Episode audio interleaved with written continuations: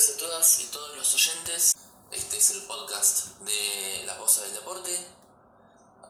Vamos a hablar de bilardismo, vamos a hablar de esta doctrina hermosa del fútbol y de cómo concebía su doctrina el doctor Bilardo en aquellas tardes de 1986 en, pos del Mundial de, México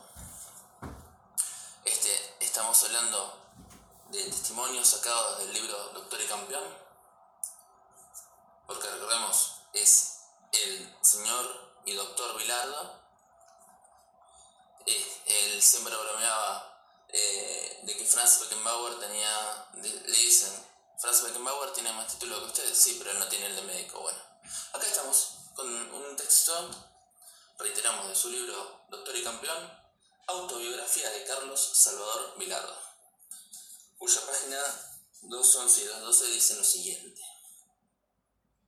Para preparar al equipo de la boca para afuera, decía que íbamos a trabajar mucho físicamente y con mucha intensidad, pero eso era para el periodismo. Los muchachos habían llegado de un año muy riguroso, con una enorme cantidad de partidos encima y estaban al límite de sus posibilidades. Lo primero que tenían que hacer era descansar, comer bien y recuperarse. trabajamos en lo táctico, con pelota o sin ella, pero sin cargarlos físicamente. Y además estaba la altura, que era un problema agregado. El problema con algunas selecciones es que el cuerpo técnico está esperando que lleguen los jugadores para entrenarlos.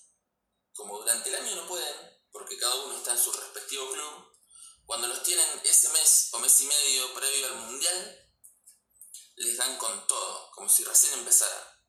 Gran error, los muchachos están muertos.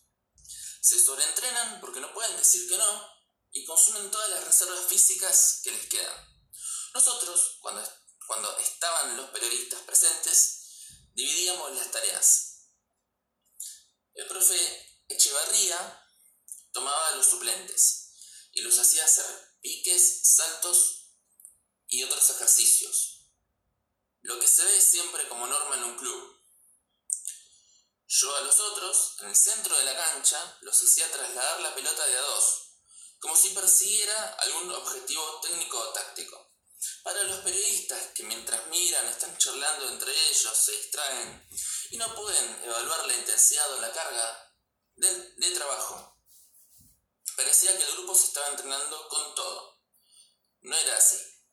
En los partidos de entrenamiento que hicimos, salvo alguna excepción aislada, jugábamos siempre contra equipos juveniles, por lo general de 18 años. Los pibes del club rosarino de Renato Cesarini que estaban en México con su técnico Jorge, Jorge Solari, invitados por una universidad, colaboraron con nosotros.